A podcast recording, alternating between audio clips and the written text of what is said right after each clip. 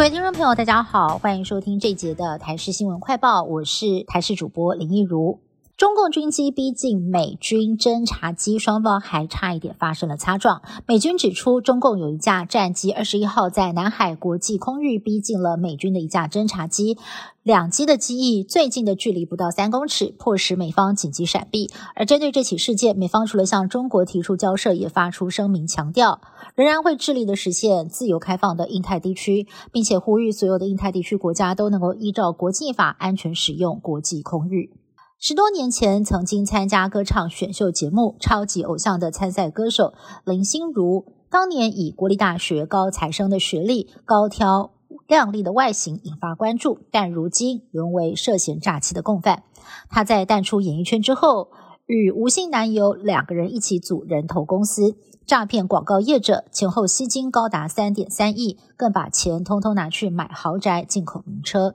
买房子越来越困难了吗？内政部在三十号发布了一百一十一年第三季全国及六都房价负担能力指标，而全国房贷负担率首度冲破了百分之四十，创下了历年新高。另外，台北市的房价所得比是十六点二倍，等于说要在台北市买房子，必须要不吃不喝十六点二年才能够买得了。其次是新北市的十二点九六倍，台中市的十一点三四倍。对此，房中业者表示，物价上涨，可是薪资涨幅跟不上，才会让民众的负担越来越沉重。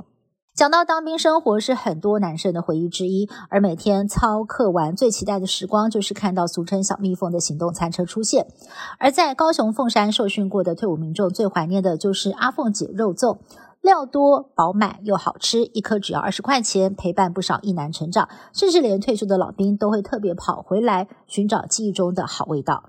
乌克兰遭遇俄军新一波空袭，全国发生大规模停电。乌克兰总统顾问声称，飞弹数量超过了一百二十枚。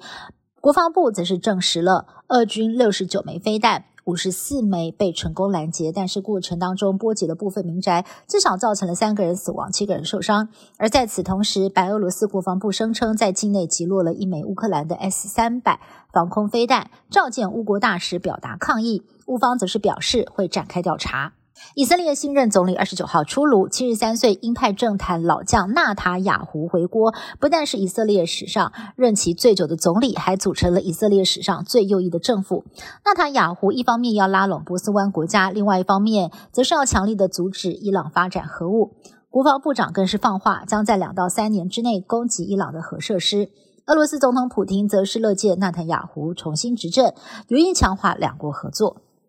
以上新闻是由台视新闻部制作，感谢您的收听。更多新闻内容，请您持续锁定台视各界新闻以及台视新闻 YouTube 频道。